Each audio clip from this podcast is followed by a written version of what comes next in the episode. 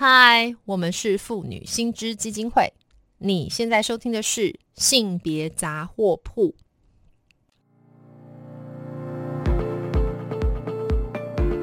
从新闻看性别，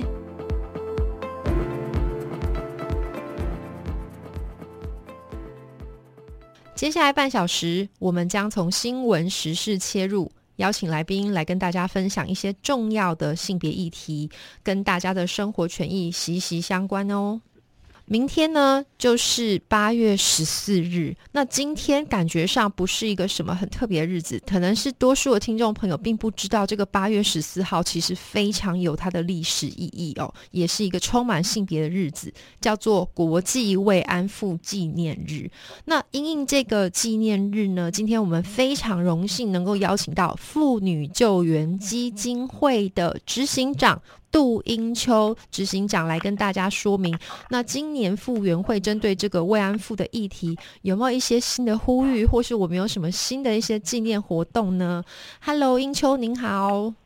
Hello。各位观众，呃，各位听众，大家好，还有文威，你好，你好，很开心可以来参加这个节目。谢谢英秋，就是那个英秋啊，是我们这个我刚刚提到是我们这个妇女救援基金会的执行长哈。那所以从这件事情，我可能要先来出发问一下，呃，可不可以请英秋先稍微来帮我们介绍一下妇女救援基金会跟这个慰慰安妇这个议题之间的关系呢？好，那先各位先跟各位。讲一下哈，其实在一九九二年的时候，在二一二月的时候，傅园会这边就收到日本的前议员，好，他有通知说台湾这边也有那个官妇，台湾也有官妇的妇女，哎，那为什么会通知这件事情？是因为在一九九一年的时候，大家知道有个韩国金学顺女士，好，她是第一个人。出来发声说他是一个官妇的被害人，那当时就是向全国发布这件事情之后，然后日本的议员其实他就去查到底有多少的受害者，后来他们在他们的那个图书馆里面哈，像议会图书馆就找到资料，原来台湾也有官妇的受害者，所以他在一九九二年的时候就拿到那个呃，那叫做。电报，哦，三封电报，然后发来台湾这边。那当时其实就只有傅园会比较愿意去做这件事情，所以当时傅园会的董事长王清峰董事长，他就为了这件事情，还去日本去跟他讨论，了解到底发生什么事情。那台湾的慰安妇的一些状况怎样？那后来回来台湾的时候，就有就开始去招募，就是去公开，我们有一个。电话哈，然后需要查证，然后去找寻台湾有的慰安妇的到底有多少，然后鼓励他们出来求助。所以蛮多的慰安妇打电话来的时候，就是你这件事还蛮心疼的。他会告诉你说，他是我们是他第一个倾诉的对象，他从来都没有告诉别人他是慰安妇的被害人。是，哎，那所以到了大概是一九，呃，就是慰安妇的来源主要是在。就针对那个一九九一年八月十四号，就金学顺女士她勇敢讲出来，所以之后就是每年都会有一个办一个叫做亚洲的团结会议。那刚好在二零一二年的时候，刚好那时候在台湾举办，那那时候大家就提议说，要不然就是八定八月十四号是一个全球慰安慰安妇的纪念日哈。那也希望联合国可以承认这个。日子，然后纪念这些在二战时期遭受到日军政府好的一些性侵害、性暴力的一个。纪念这样子是是是，所以看起来就是刚刚就是我们执行长提到的哈，就是这个韩国的金学顺奶奶，在一九九一年八月十四号这一天，她非常勇敢站出来，把遭受到性侵以及成为日军的这个慰安妇的这个日军的恶行恶状，还有包括她受到的一些不公平的待遇，她愿意把故事说出来。然后这个也就是为什么我们说现在八月十四号是国。际慰安妇纪念日的原因，哈，那所以在这个前提之下，其实刚刚我们呃英秋也稍微提到了，在那个当时的背景，其实呃，越其实蛮少人去关注这个议题，但是蛮有趣。我们妇女救援基金会却长期去关注慰安妇的议题，哈。那所以，呃，我的了解啦，我们妇女救援基金会其实已经倡议有三十年了。其实，因为文威自己是这个妇女新知的嘛，好，那我们其实也是有，也是算是比较老牌的这个妇团。所以我们过去也是有一些生源慰安妇的这个议题，好，那所以根据我们内部的了解啊，我们目前知道到底就是台湾的慰安妇人数啊，到底现在还有多少？那当年预估又有多少？哈，然后再来是说复原会啊，就是从一九九二年起展开这些调查，然后就是尤其是针对我们台湾籍的慰安妇，好，然后就好像开始有一系列这个球场的运。运运动，那这个可不可以稍微跟大家说一下这个球场运动的背景啊？然后你们在这个过程里面找到了多少位？呃，这个慰安妇的奶奶们愿意站出来，然后还有另外一个，我想呃，听众一定也很担心哈，就是说，好像现在这些慰安妇，因为像我自己阿公阿妈，他们也就是日剧呃日日治时代的人，那所以可以想象，这些当时在二战期间哈，嗯，遭受到不当对待的这个慰安妇，他们应该是年纪很长了，所以是不是呃，这个会影响到我们？就是假设他们都越来越凋零，然后离开人世，那这个的话，目前的。情况是什么？嗯，好，就是当时我们一九九二年收到这个通知之后，我们就开始做展开调查，而且要去，嗯，还要再要认证，认证他是本身就遭受到就是军事性奴隶慰安妇哈，所以我们当时有找到五十九位哈，基本上是有六十几位，后来认证出来是确定是有五十九位。那那时候复原会有在推估，大概是一千。将近两千的被害人，那也有学者是推估是大概两千多人的被害人这样。那我想跟各位说明的部分是，台湾的慰安妇它呃会有分成两种，一种是属于山地部落的原住民的阿嬷，她因为她的距离的一些因素跟运送因素，所以有一群是属于就没有送到南洋或别的国家去当慰安妇的。嗯嗯，好，那这是属于山地的的阿嬷，就是所谓原住民的阿嬷这样子哈。那其他的平地或有一些部分的原住民阿嬷是送到其他国家，包含菲律宾、吕宋岛哈，那也有到中国哦之类的哈。所以在台湾里面可以看到台湾籍的慰安妇，基本上是在平地是几乎是看不到的。啊，那所以那时候在讲说，为什么台湾籍的慰安妇会？会好像都看不到，是因为都送到国外去了哈。那是是先跟各位说明这样子哈。那因为他们当时就是像包含在三地或是呃，应该是说万富有三三个身份哈，一个是原住民阿妈，嗯，一个是客家籍阿妈，一个是闽南闽南籍的阿妈。那这些阿妈基本上很多是被诱骗哈，那也有可能被。征集就是去工作征集，那有些像原住民的阿妈，他们连选择都没有，他们就是原本是担任军方军营的那个洗衣啊，或或打扫之类的，那突然晚上被要求要留下来工作，那晚上之后就叫他们到一个山洞里面，然后去就是有遭到遭到当时日军的强暴哈，然后就规定每个人每天会做，就是被要求。就是性侵害，是是是，这这是跟那个平地跟就客家跟跟闽南阿嬷很不一样的地方。是，那因为他们当时是这样子的处境哈，所以他们很多是不敢讲的，因为他是丢丢脸的一件事情哈。那这样说这是一个性暴力，是，所以他们回到平地或是从国外回来，那个台湾的阿妈，他们基本上是。不敢讲的，然后他们认为一直认为都是自己的错，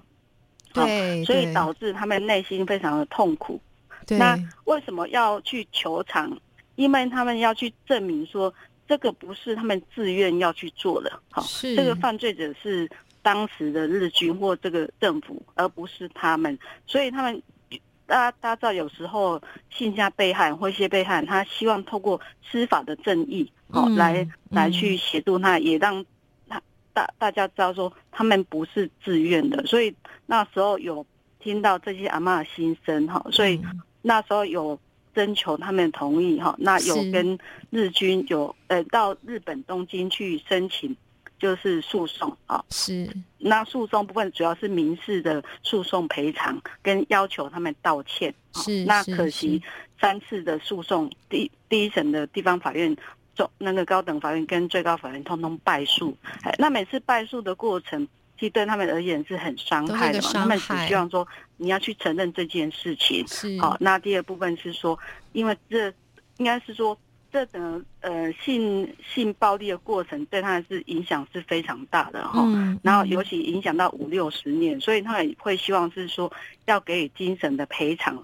的部分，是，可是到现在基本上他们都没有获得这样的一些赔偿，因为当就是呃地院地方法院他们通通觉得说通是败诉，他们认为是说第一个是。嗯，这国就是你个人不可以请求国家赔偿啦，好。是。那第二部分是他们的民事赔偿法，即使在二战的时候，基本上是还没有有这个法律的，哈，所以对对就是法律不能溯及既往的概念，所以就不不提供，就是他觉得以这些理由，所以就是判我们阿妈败诉。那不止台湾呐，世界各国其实第一次呃，原本有一个国家有有有。第一层有有数有胜诉，后来通通败诉，所以目前没有国家是有胜诉的这样子哈。了解，嗯，对，那当时有五十九位阿妈，现在只剩下一位。那去年有一位阿妈，因为她年纪真的很。很高龄哦，我记得是九十九岁，是是好，那因为所以他就去就去高龄就去世这样。那目前有一个阿妈是现在被家人照顾的还蛮好的，哎，所以现在只剩下一位阿妈，我们知道的啦。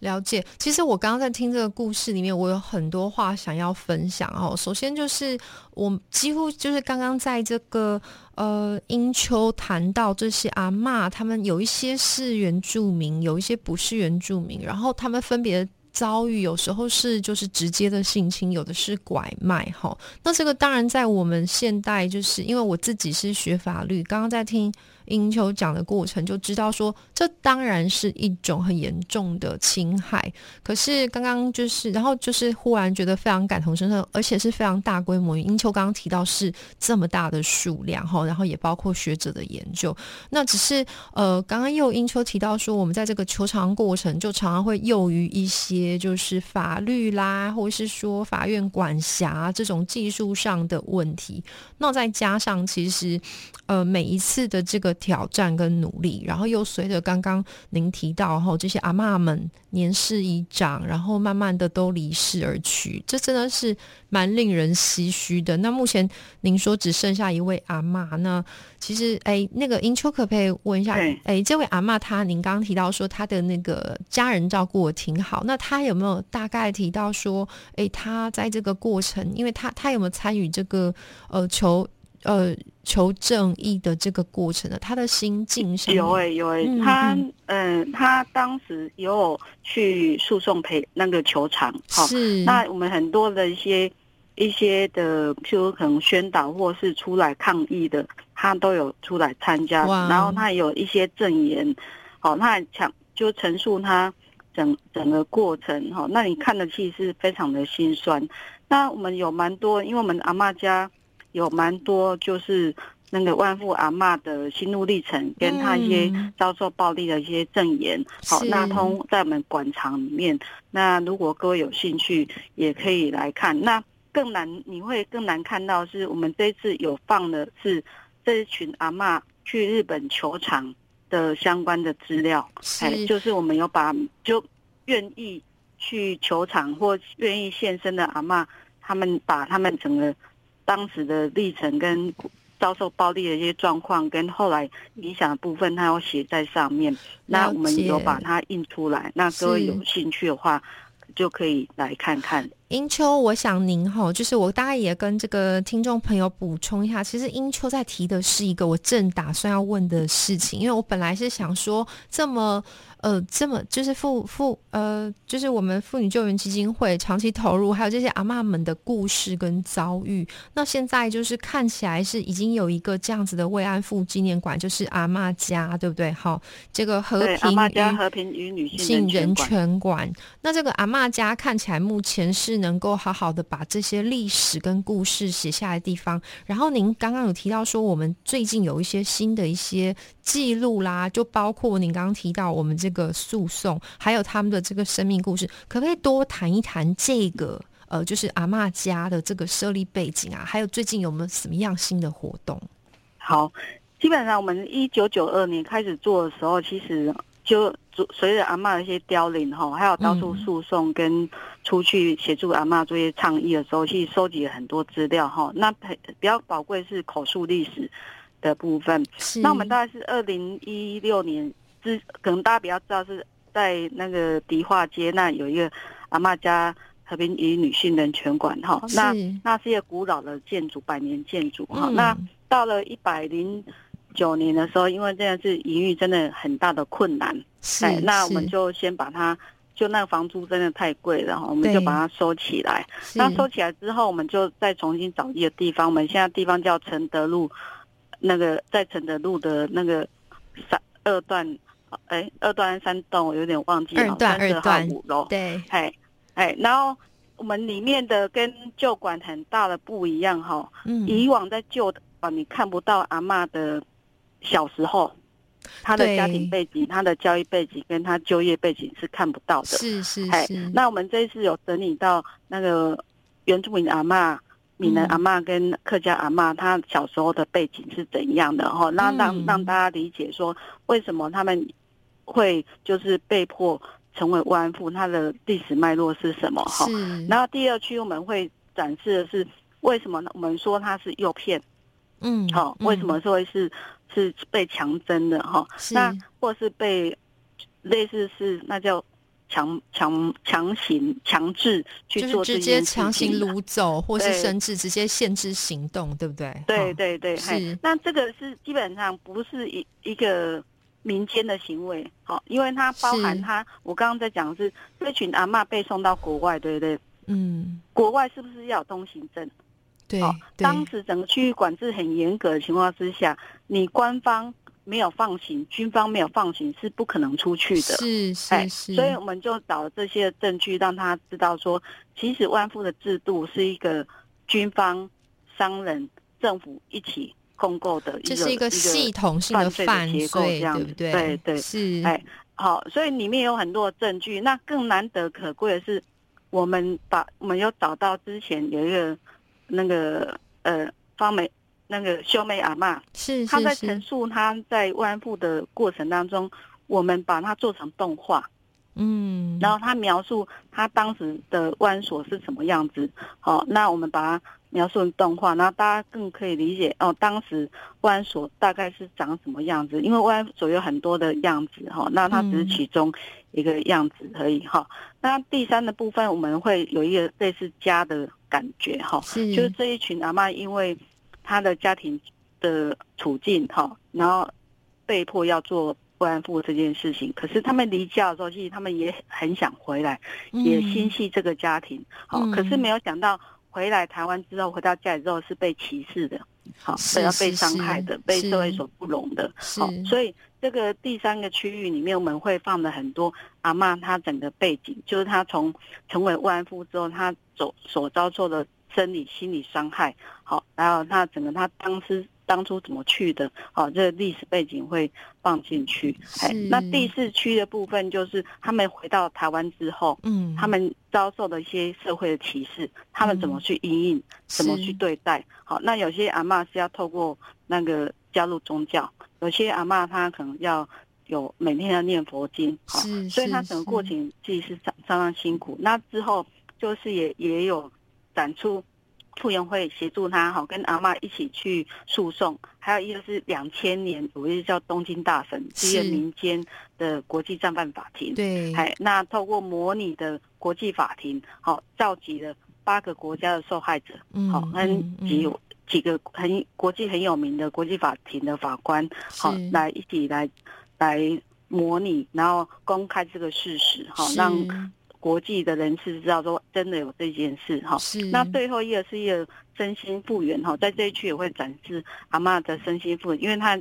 遭受很严重的性暴力哈，嗯那整个压力各方是非常伤害的。那所以当时我们复原就长达做十六年的身心工作坊，好让愿意可以参加的阿嬷可以透过那个心理师、智商师或是医师，哦，还有社工师的一些。除了个别协助以外，还有团体的协助哈，那嗯。让他怎样可以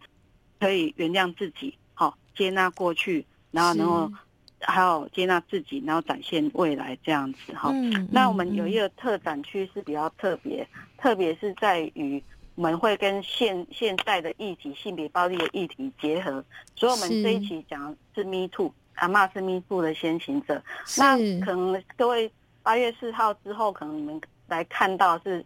性性暴力的创伤与复原。是哎，那我们就是特展的部分就会做转换。那 Me Too 阿妈是 Me Too 的先先行者行，者，嗯会移到那个中正纪念堂。中正纪念堂现在已经展出，因为场馆馆场非常的小，所以中正纪念堂非常认同这样的理念，所以他现在开始在展出了。他们有一百多平的场地，嗯。所以他们有展出 Me Too 的先行者，那把阿妈回来台湾之后的相关的一些勇敢啊去抗议啊，哈，那怎么嗯带到现在的包含数位性暴力、包含性侵害跟婚姻暴力的议题可以相结合，好，那各位有兴趣可以去中正纪念堂看，是是是，哎。哎，刚刚在这个过程，我觉得仿佛就是跟着我们，嗯。呃，银秋啊，走了一遍这个阿嬷家，因为我自己过去是在大道城的那个阿嬷家，比较常常去那边看看这些故事。那现在看起来，这个新的在承德路的这个阿嬷家，它的范围更大，然后仿佛就是再加上了阿嬷的这些童年跟背景跟脉络，让我们更能够去理解到，就是到底女性在当时的结构处境，到底怎么会遭受到如此的剥削与对待？吼，那。更重要的事情是，我觉得我刚一边在听的时候，听到这个特展说 “Me Too”，对不对？好，那 “Me Too” 这件事情到今天听起来好像是一个很新的，是因为呃，就是透过这个网际网络的串联，然后大家一起来把这个事情说出来，讲真相，然后一起来倡议。那这个这个特产很有趣，你刚刚说阿妈们是 Me Too 的先行者，我刚一边听觉得是它是一个翻转，对不对？哈，就是说告诉大家，他我我想他背后吴宁最重要是说女性的处境到今天为止还是遭遇的。非常类似的对待吼，那阿妈们他们当时非常勇敢的站出来，把这个故事说出来，然后倡议提醒大家军国的暴力或是国家跟性别的迫害这个结构，所以我自己刚刚听到是非常感动。那其实我因为我们最后只剩下一点点时间哈，我最后想要来问一问我们英秋，我知道我们复原会八月十一号有召开一个记者会，对不对？那这个对记者会可不可以很简短的让我们知道他的诉求是什么？啊好，我们八月十一号的下午两点，好嗯会召开记者会。那为这次记者会的诉求会放在我们希望阿妈们的历史可以放入国史馆、特是纲跟是台湾书籍。是是是哎，那为什么放国史馆？因为如同刚刚讲的是，我们现在仅知道的阿嬷就剩下一位而已。是，好，那很多其实这是一个很很难受的一个历史的记忆哈、嗯那也是一，我觉得是一那那年代女性的一些集体的那个创伤的记忆。那如果我没有，就是我也很担心说，到时候这位阿嬷可能也去世的情况之下，好像可能这个议题会越来越凋零之类的。是那可是我们嗯现在的国史馆是没有这一部分的历史的哈。是是那课纲里面其实也是很少的。是，好，那还有另外一部分是，如果各位有去书局去看到台湾史的话，对台湾史里面讲到几乎没有几本书有讲到官复的历史。对，没有错。好，所以看起来就是，我想这个诉求非常简单，就是不要让我们的这些阿妈们的这个血泪的故事消失在历史的洪流里面。我想最大的意义是这样。那因为时间关系哦，我真的非常谢谢英秋今天来带我们大家了解这些阿妈们。好，那。真的也非常谢谢傅园慧在这边大力的支持，然后把这样子的一个非常有意义的事情带到我们所有听众的前面，也非常感谢呃傅园慧这边长期的努力哈。那希望下次还有机会，我可以再邀请英秋来我们节目多谈一谈，甚至呃这个傅园慧在这个倡议的过程里面的一些小故事。好，谢谢，而且非常谢谢妇女薪资。多年来一路相挺，谢谢，非常谢谢，我们大家一起努力哦，谢谢英秋，好，谢谢，谢谢，拜拜。那如果听众朋友对于我们今天谈到的性别议题有兴趣的话，可以到我们妇女救援基金会。当然，还有我们妇女新知基金会的脸书粉专按赞追踪，或是发了我们的 IG 网站。那我们更欢迎小额捐款支持我们，继续争取权益。